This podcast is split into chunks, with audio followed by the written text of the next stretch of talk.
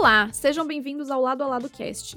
Esse podcast é uma produção do Instituto Lado a Lado pela Vida e no programa de hoje nós vamos recordar alguns dos melhores momentos do segundo dia da edição especial Global Forum Incorporação de Novas Tecnologias em Saúde, que aconteceu em Brasília nos últimos dias 28 e 29 de junho. O segundo e último dia dessa edição especial continuou discutindo a incorporação de novas tecnologias em saúde, dessa vez pelo prisma dos desafios da incorporação, do acesso do paciente, encerrando com reflexões sobre uma luz no fim do túnel. O painel A Crescente Inovação Tecnológica e os Desafios da Incorporação quando e como o paciente terá acesso, abriu o dia com a participação da jornalista Natália Cuminali no papel de moderadora e dos debatedores Gaetano Cupri, Antônio Carlos Matos da Silva, Leandro Fonseca, Márcia Abade, Gabriela Almeida, Arthur Lorenzetti, Lígia Pimentel e Renata Cury.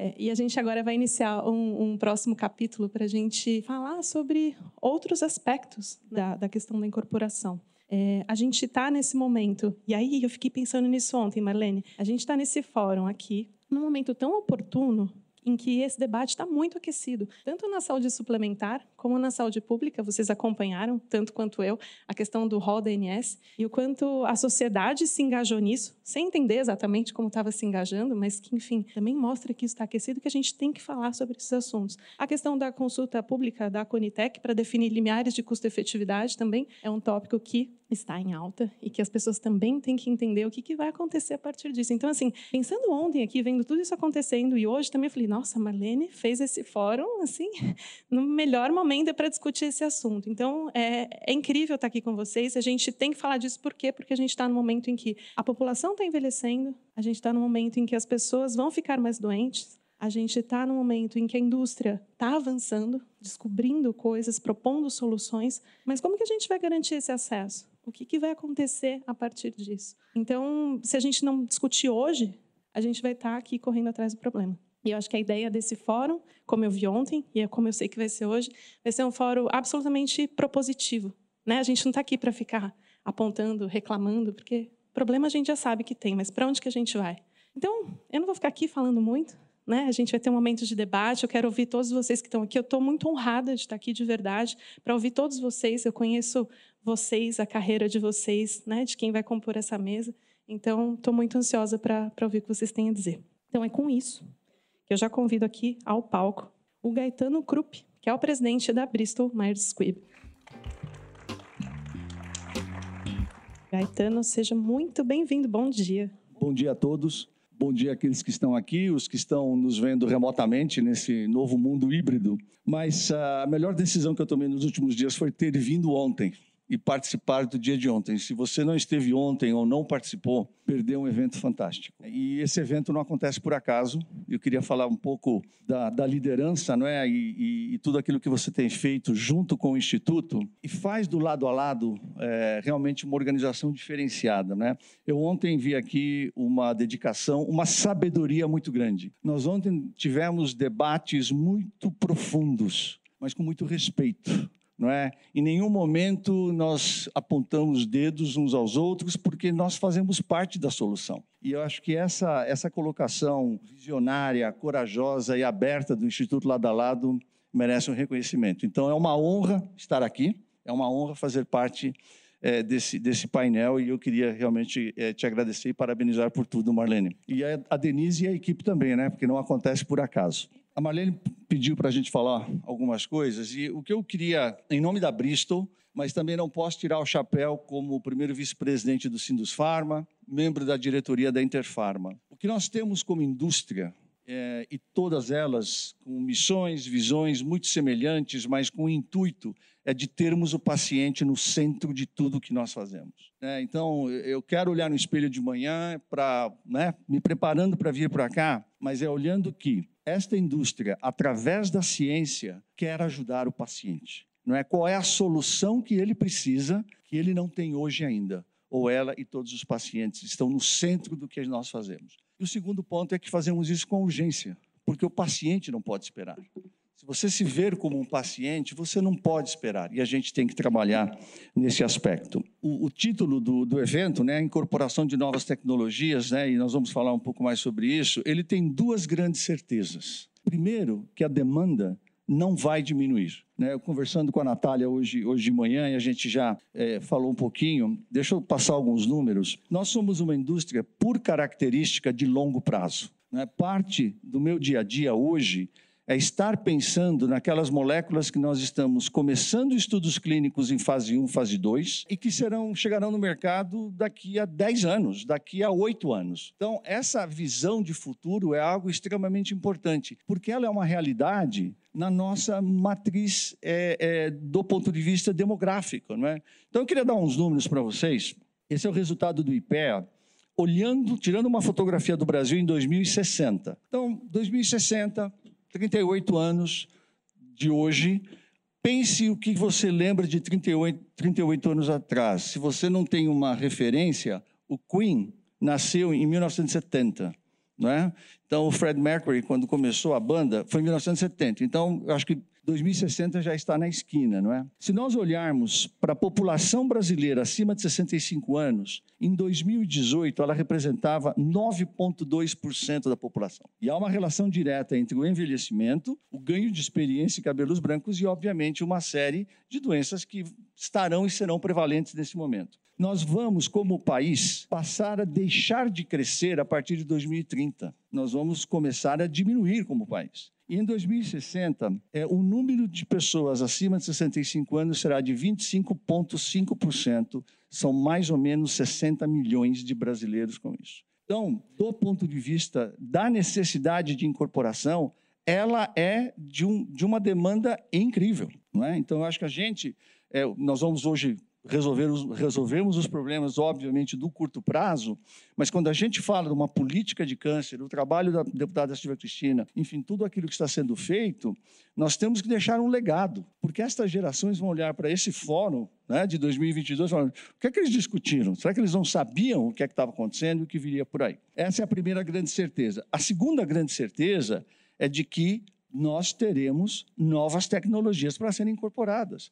É um fato. Então, não tenham dúvidas que as novas tecnologias estão chegando. Aí eu queria compartilhar, para que eu não cometa nenhum erro, vou, vou né, dar os meus números aqui direitinho, dentro do que a Marlene pediu para a gente falar. Então, do ponto de vista da tecnologia, em três áreas terapêuticas, se nós olharmos para o câncer, e aí eu vou dividir o câncer nas doenças hematológicas e o câncer sólido, é, e vamos falar também cardiologia, né, nesse, nesse, nesse, nesse aspecto é, e como a gente tem vivido isso. Então, hoje, se nós tirarmos uma fotografia dos produtos submetidos para o FDA na área de hematologia, nós temos 549 produtos para hematologia sendo avaliados pelo FDA. Alguns destes produtos também já estão na Anvisa, estão nesse processo. Destes 549 produtos em estudo, 162 são para linfoma, é, 158 para leucemias severas, 84 para o mieloma múltiplo,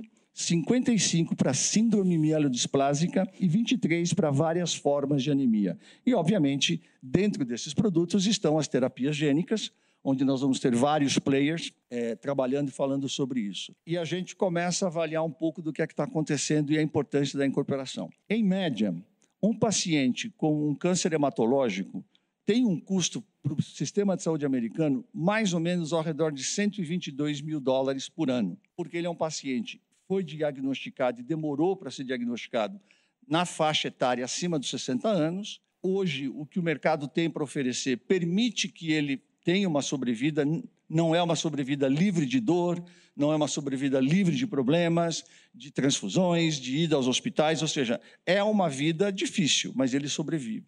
Foram mais de três horas de debate, com falas sobre tecnologias aprovadas pela Anvisa e Conitec, revolução dos tratamentos no mercado privado e público e os investimentos em tecnologia. Eu gostaria de viver num país em que o pilar da, um dos pilares da saúde seja a equidade. Eu não quero só que os mais aptos sobrevivam. Né? Eu quero um país que consiga cuidar né, de todo mundo. E eu acho que é possível fazer isso de forma colaborativa, é possível construir com a indústria soluções, não dá para ficar só do outro lado falando isso eu aceito, isso eu não aceito. Então, acho que esse é um debate que nós, enquanto lideranças da saúde, a gente tem que provocar. Isso precisa entrar na agenda de debate sobre qual sistema de saúde a gente quer, um sistema mais inclusivo, que tenha como pilar equidade, um dos pilares fundamentais. É, complementando, que eu acho que é legal trazer uma visão dessa antecipação que a gente faz e pode fazer, que é o trabalho inverso, que talvez vocês não saibam que acontece dentro da indústria. A gente, como brasileiro e como defensor do SUS, da saúde suplementar, do nosso sistema de saúde como ele é, a gente, para antecipar essas discussões, a gente tem que levar é, essa defesa para fora para as nossas casas matrizes de empresas que são de origem americana, japonesa, francesa, o que for, nós, nós defendemos lá dentro, né? Olha, investe no Brasil, porque lá tem previsibilidade, tem segurança, é isso que a gente quer, né? Vai, ao invés de você escolher, que também tem os recursos, né? Onde você vai fazer pesquisa, onde você vai lançar o produto primeiro, e a gente está lá dentro defendendo. Então, essa antecipação também passa por é, fazer com que as empresas que não são brasileiras, né, elas conheçam a nossa realidade do Brasil e queiram investir aqui, e também nessas conversas antecipadas com as instituições que a gente busca ter, e, e, e as indústrias sempre estão abertas e, e, querem trazer isso propositivamente, né? Não, eu queria trazer, acho que tem vários ângulos, várias visões, e são todas muito, muito interessantes, né? E essa que ela trouxe é muito interessante, né? A gente tem que olhar a previsibilidade, a transparência dos processos aqui dentro do Brasil e aí segmentar também, né? Porque a gente tem o processo regulatório gerenciado pela Anvisa, lá nos idos da parte da pesquisa clínica e depois da parte regulatória da submissão per si. Depois nós temos a, a etapa de precificação por CEMED. Depois nós temos a, a etapa sim ou não da parte da incorporação na parte privada, né, por conta da ANS, e também temos a questão da Conitec, né? E essa segmentação e previsibilidade, ela é difícil, inclusive dentro de casa para que a gente consiga realmente trazer mais advocacies dentro das nossas, da, da nossa indústria para trazer maior aporte de soluções inovadoras para que a gente traga para o Brasil. Mas eu queria trazer um outro ponto, né, o ponto médico aqui. Né? Acho que a gente, para a gente empoderar a sociedade civil, estou tirando meu chapéu de diretora, estou botando meu chapéu de médica ou de, de cidadã a gente precisa, e a gente precisa muito aqui no Brasil, Gaetano já tinha trazido isso na, na fala dele com relação à pesquisa clínica, a gente precisa que os pacientes, que a sociedade civil se empodere da sua fala, né? E é fundamental. Nós acabamos tendo uma passividade muito grande da sociedade civil e esse letramento médico, essa inteligência, isso faz com que a gente realmente não consiga incorporar essa cultura de que os pacientes, né, que a gente vem fazendo cada vez melhor né, com todos os grupos de, de associação de pacientes. Mas ainda assim, a sociedade civil ainda precisa ter muito mais papel nisso tudo.